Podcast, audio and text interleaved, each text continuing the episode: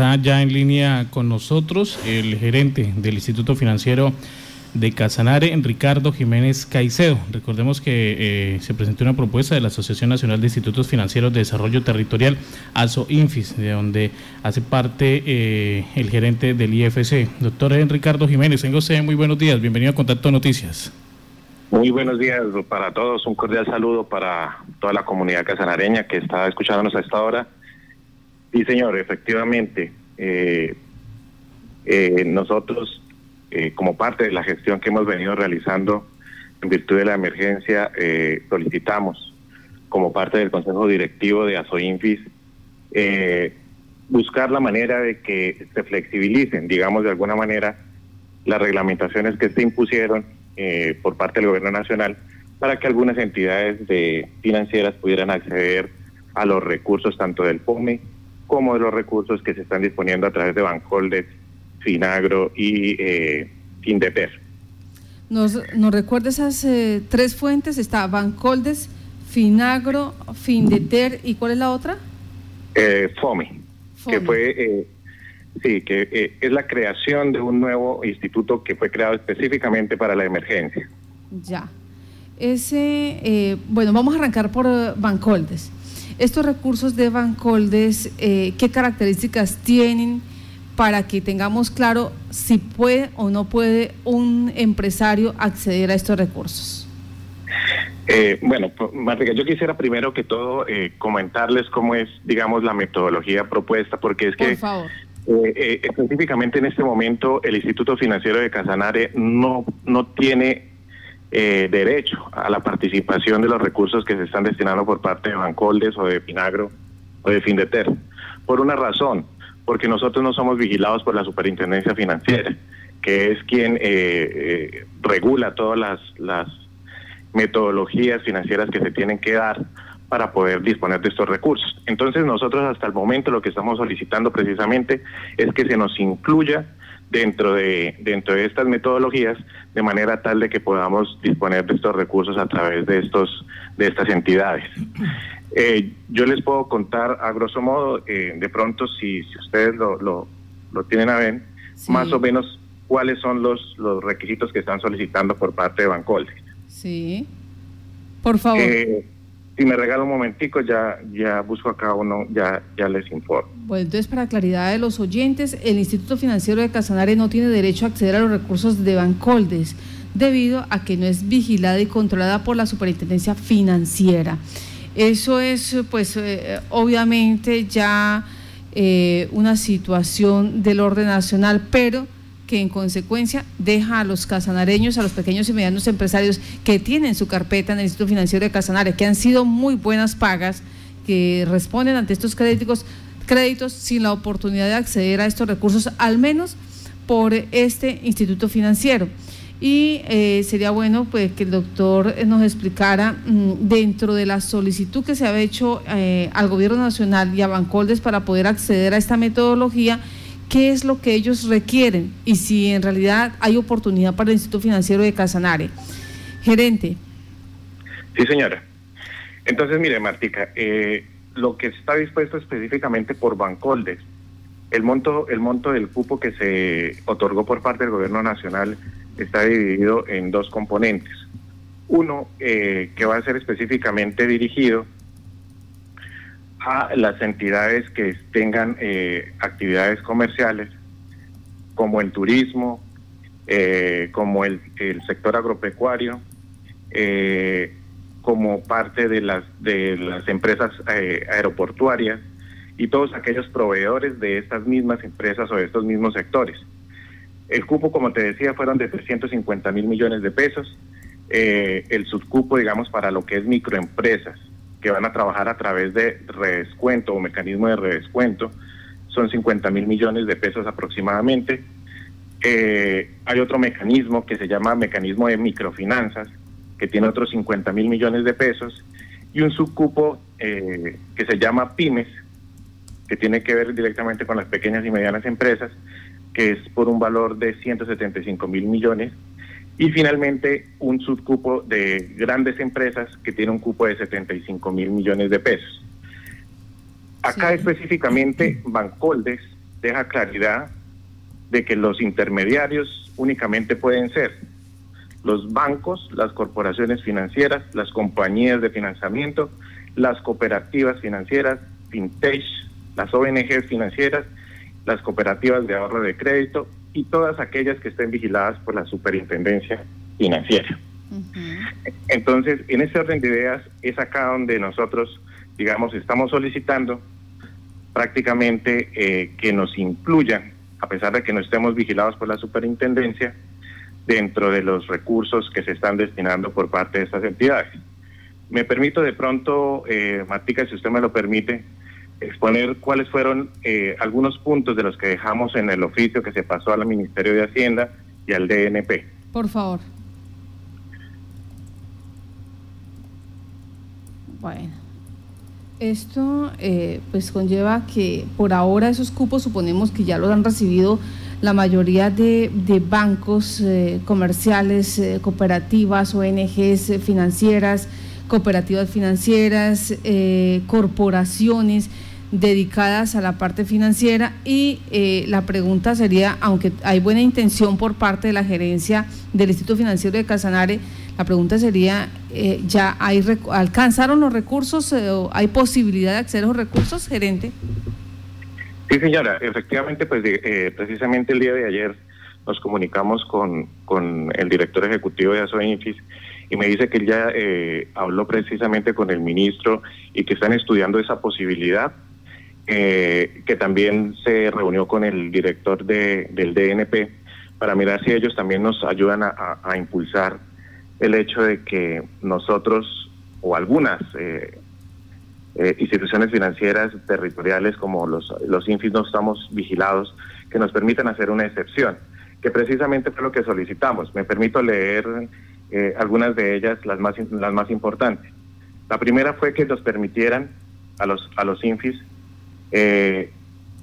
facultar de manera excepcional en virtud de la emergencia a los institutos financieros de desarrollo territorial INFIS el manejo de los recursos de orden nacional y departamental que estén destinados para la mitigación de las consecuencias económicas y sociales generadas por la emergencia sanitaria y que los INFIS, por su objeto y naturaleza, pueden administrar y ejecutar. Adicionalmente, solicitamos un cupo de redescuento a los INFIS vigilados por la superintendencia y los que no están, si se autoriza excepcionalmente, de manera tal de que podamos acceder a los recursos de Findeter, Bancoldes, Finagro, entre otras, entre otras, o directamente por el gobierno nacional. Hay que hacer claridad, Martica, que hay algunos INFIs que sí están vigilados por la superintendencia porque están certificados por los calificadores de riesgo, como puede ser el INFI de Antioquia y el INFI eh, del Valle. Eh, digamos que son INFIs muy grandes que ya están certificados y que obviamente pues ellos van a tener unas facilidades para poder acceder a estos recursos. Ya. Bueno, eh, en ese orden, digamos que eh, si ustedes son aceptados por eh, Bancoldes y, por el Gobierno Nacional, ¿cuál sería el cupo que ustedes tendrían derecho? ¿Qué, ¿Qué, dispone la normatividad o la negociación, digamos, en este caso? No, Martica, digamos que no, no, no está definido de ninguna manera cuál sería el cupo. Eso lo definiría ya el Ministerio de Hacienda, eh, de acuerdo obviamente a su disponibilidad presupuestal. Y pues la intención es que de, esos dos billones que se otorgaron eh, en, varias entidades, pues podamos nosotros acceder por lo menos a, un cupo eh, que no podría decirle, sería irresponsable de mi parte decirlo, pero que pues esperamos que sea amplio para poder ayudar eh, digamos, a la situación que el departamento está presentando y que obviamente eh, el ingeniero Salomón nos ha eh, solicitado de manera muy sistemática que tratemos de gestionar a través del gobierno nacional. ¿Para cuándo se esperaría respuesta de Bancoles? Yo creo que terminando esta semana, Martica, si, si Dios lo permite, ya tendríamos una respuesta por parte del Ministerio de Hacienda. De todas maneras, eh, Matica, nosotros estamos también adelantando algunas gestiones para ver si a través de, de Impulsa, que es otra entidad que tiene la posibilidad de, otorgar créditos para eh, emprendedores, podemos con ellos nosotros tal vez eh, hacer una, un convenio para poder que esos recursos también lleguen al departamento. Estamos adelantando algunas conversaciones, vamos a mirar si podemos lograrlo en el transcurso de esta semana. ¿Cómo funciona Impulsa, doctor? Bueno, eh, Impulsa es un organismo eh, eh, de orden nacional que fue creado específicamente para otorgar algunos beneficios solamente a los emprendedores, a grupos semilla de emprendedores que quieran sacar adelante sus ideas de negocio. Ellos en este momento tienen dos, dos líneas específicamente buscan eh, otorgar créditos a aquellas empresas no mayores a ocho años, que digamos que su creación no sea superior a ocho años, y que cumplan con algunas características en torno a los ingresos que hayan percibido. No tengo el dato exacto en este momento, Matica, pero más o menos esa es, digamos, la metodología que ellos tienen.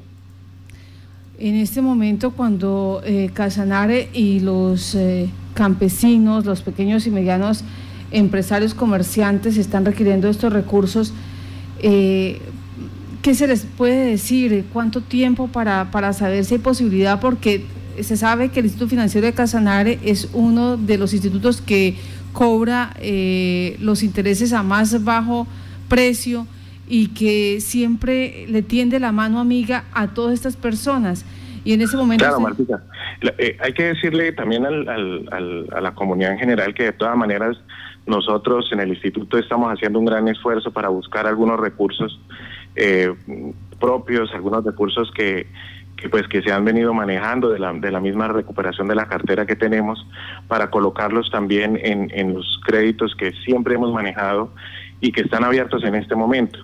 En este momento tenemos alrededor de, de unos dos mil millones de pesos que podemos colocar en los créditos de fomento que son nuestras líneas que eh, están enfocadas al sector agropecuario, al empresarial, al turismo, y que eh, eh, pueden disponerse cumpliendo obviamente con los requisitos que se están planteando normalmente. Eso sería con el, con el fondo FOME, ¿sí? No, señora, eso sería con recursos del Instituto Financiero de Casanare. listo. ¿Qué necesitan las personas para poder acceder a recursos de estos dos mil millones de pesos? Eh, Martica, básicamente es cumplir con los requisitos que, el instituto siempre ha venido manejando. Esencialmente es que tengan una buena calificación en su en su data crédito, en su CIFIN, que hayan tenido eh, una la actividad comercial mínimo de seis meses con una experiencia hasta de 36 meses, de manera tal de que eh, el, eh, el monto está supeditado básicamente a la experiencia que hayan tenido y la capacidad de endeudamiento que tenga el cliente. Sí. En cuanto a la tasa de interés, ¿cómo la vienen manejando ustedes?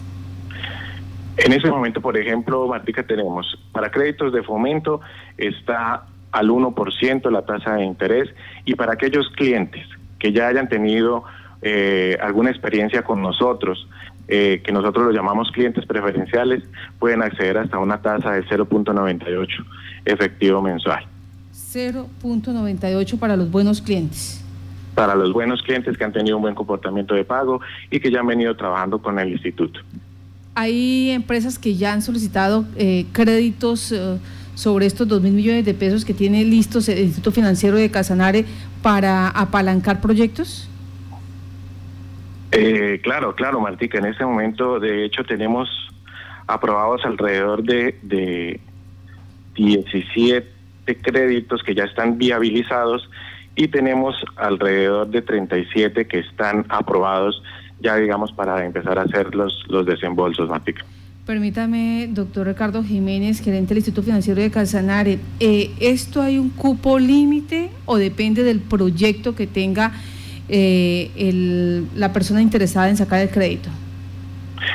Como te decía Martica, el cupo, digamos, máximo del crédito depende primero de la experiencia que haya que tenga la, el solicitante y el nivel de endeudamiento que tenga y obviamente su capacidad de pago. Si ellos tienen y demuestran que tienen una buena capacidad de pago, pueden acceder, digamos, al monto que ellos solicitan. Si digamos nosotros, después de hacer el análisis, consideramos que eh, su capacidad de pago no le da para eso, pues se le otorgará el crédito, pero digamos con un monto eh, inferior al que está solicitando. Es que se me ocurre que de pronto llega un buen samaritano y dice, yo tengo capacidad de pago, mi nivel de endeudamiento es aceptable y tengo una experiencia eh, de 15 años o de 20 años en el mercado y necesito 1.800 millones de pesos, entonces se iría para una sola empresa.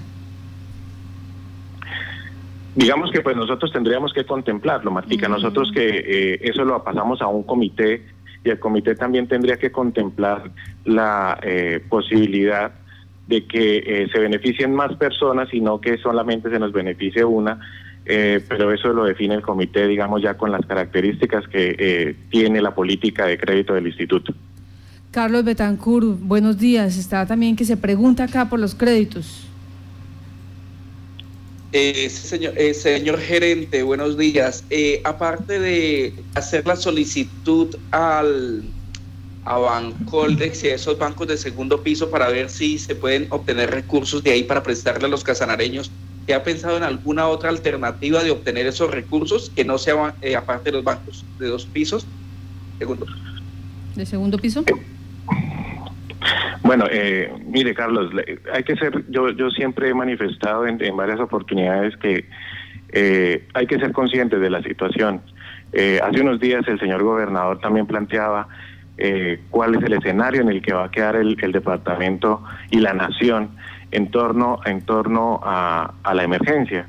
Eh, muy probablemente nosotros nos vamos a ver mucho más golpeados porque nuestros recursos provienen directamente del Sistema General de Regalías en su gran mayoría, pero adicionalmente los recursos que no son del Sistema General de Regalías, que vienen o provienen de los impuestos de consumo, pues también van a afectar los recursos que, que, que, el, que el gobierno departamental tiene, como son los de ISLD. Entonces, digamos que nosotros eh, desde el instituto lo que estamos previendo es tratando de no volvernos una carga adicional. ¿De dónde podemos obtener los recursos? ¿Del gobierno departamental o del gobierno nacional? Porque digamos que no tenemos eh, en este momento otra alternativa de dónde, de dónde obtenerlos. Entonces lo que estamos procurando es tratar de eh, optimizar al máximo esos recursos que nosotros tenemos eh, para poder eh, solventar algunas necesidades de la gente. Queremos de pronto más adelante pensar en abrir una nueva línea de crédito que nos permita de pronto otorgar créditos también a los a los municipios, obviamente dependiendo de la disponibilidad de los recursos que tengamos. Eh, la intención es básicamente también poder prestarle una ayuda a, las entidades territoriales para que se, se solventen de alguna manera. Eh, pero digamos que en, los recursos que realmente están dispuestos, están dispuestos por el gobierno nacional a través de esas entidades que ya mencioné. Doctor eh, Ricardo, y dentro de eso está contemplado también facilidades de pago para quienes eh, puedan acceder a esos créditos. Sí, se llega a dar. Eh, mire, nosotros digamos que ya hemos hecho un análisis porque pues entenderán ustedes, como les digo, nosotros no tenemos en este momento el respaldo eh, como sí lo tienen de pronto las entidades financieras de primer nivel, eh, donde eh, el fondo el fondo nacional de garantías está respaldando las deudas de los de los de los clientes casi hasta un 90%.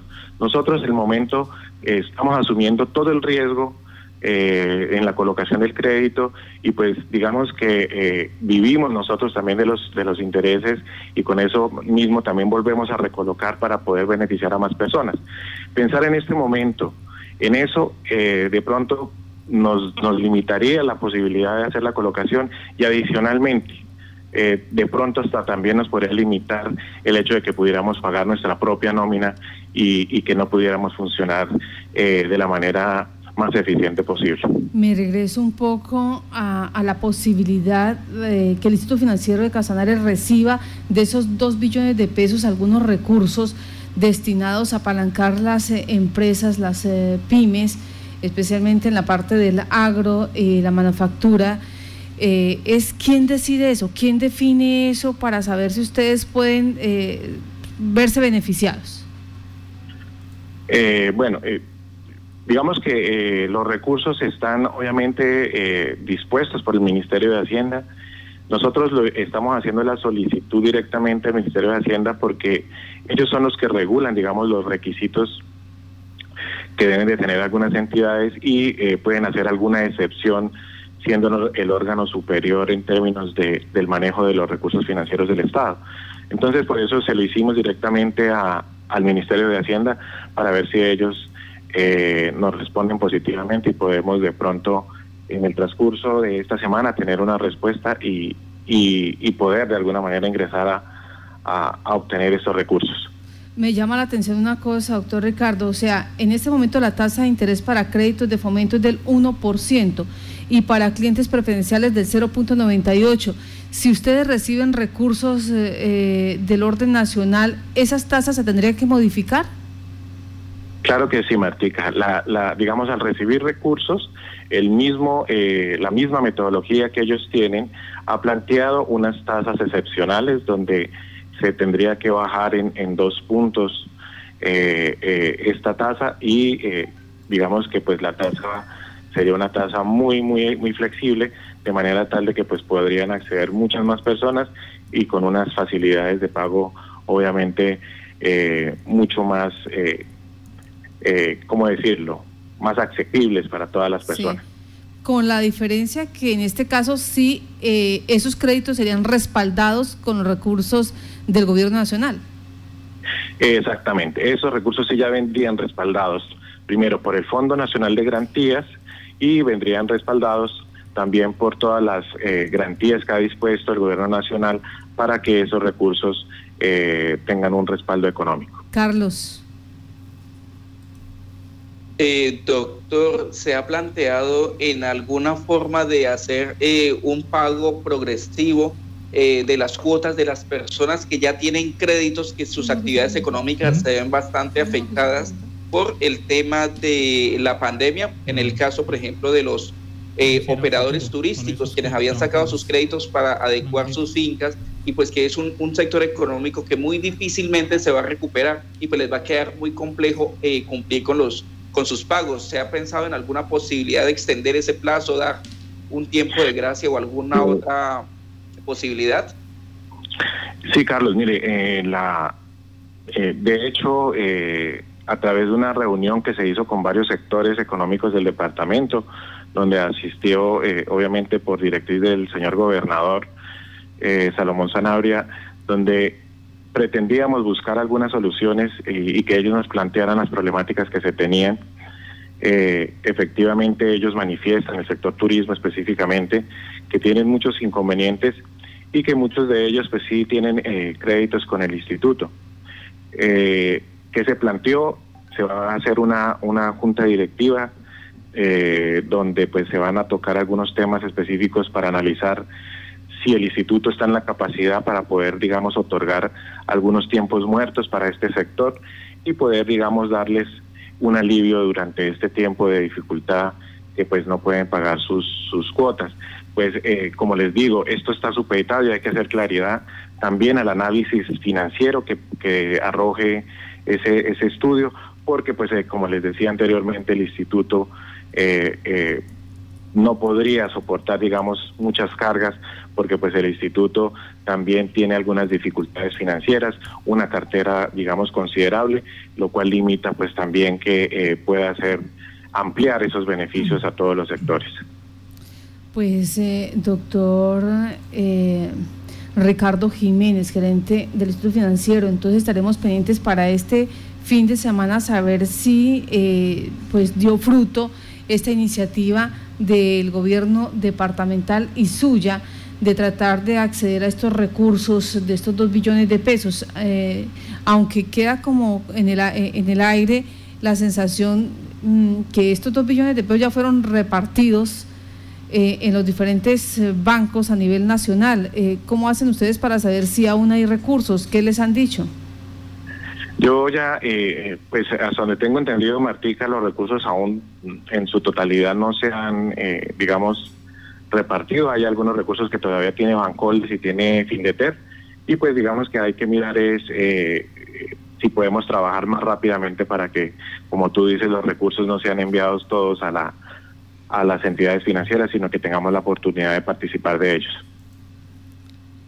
Gerente, eh, en, cambiando un poco del tema referente al FEISCA en cuanto a los jóvenes que en este momento pues eh, siguen cursando sus eh, materias o semestres vía virtual. ¿Cómo avanza este proceso en este sector del IFC? Conocemos de muchos estudiantes que en ese momento quedaron atrapados en ciudades como Medellín, eh, Bogotá, Pamplona y que muchos de ellos están con crédito, pero que pues eh, en ese momento no han podido acceder o no, no, no han podido lograr hacer todo el trámite. Eh, sí, digamos que nosotros, nosotros de, de alguna manera dispusimos en el plan de alivios algunos, algunos mecanismos para que los estudiantes y para las personas que tuvieran crédito con nosotros pudieran mejorar esas condiciones.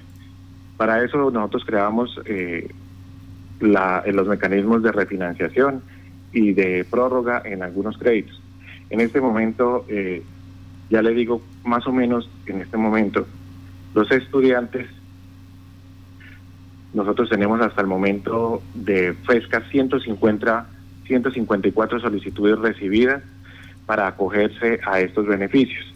Es decir, que ya 154 estudiantes de los que tienen créditos con nosotros ya accedieron al beneficio de la refinanciación y ya se les otorgó ese beneficio, es decir, que durante estos dos meses siguientes ellos no van a, pagar sus cuotas y eh, sus cuotas eh, se les trasladarán al final del crédito con eh, los intereses de manera que en este momento van a tener un alivio para que no puedan, para que no tengan que pagar cuotas.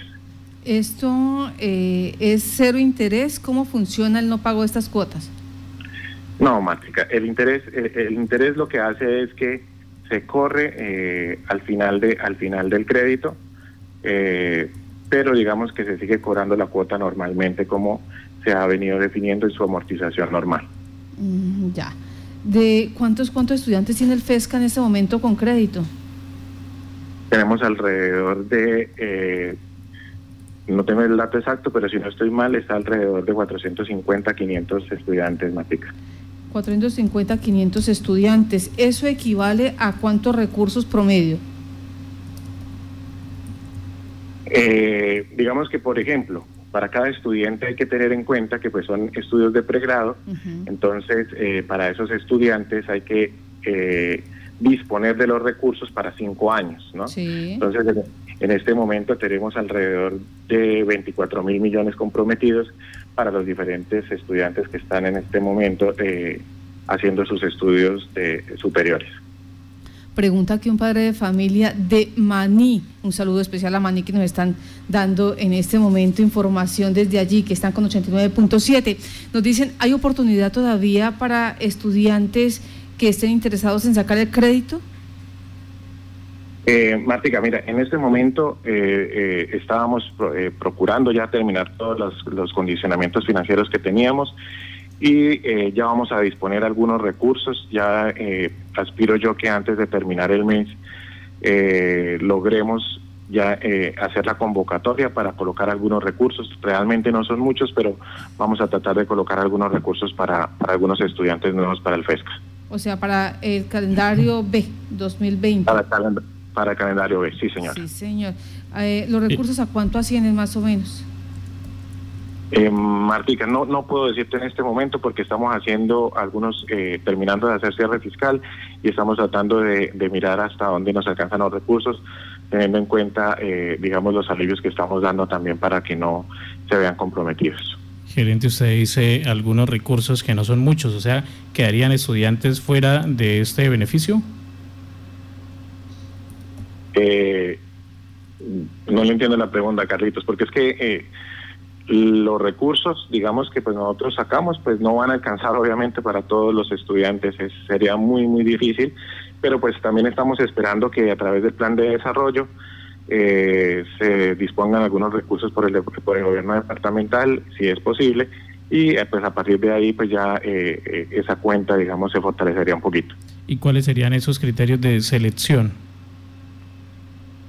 Para los estudiantes, eh, los mismos los mismos condicionamientos que se han venido eh, dando durante estos últimos años y los requisitos básicamente son que tengan un codeudor o un deudor solidario y eh, que estos estén no estén reportados en las centrales de riesgo y que tengan una capacidad o un, o un bien inmueble o finca raíz.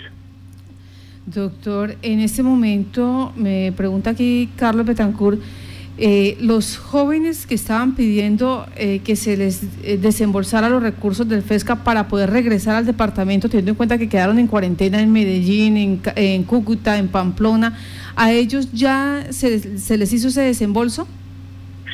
Se están haciendo, Martica, se están haciendo ya los, los desembolsos de las renovaciones los estudiantes que ya han venido presentando sus documentos para la renovación, ya se les han hecho los desembolsos correspondientes.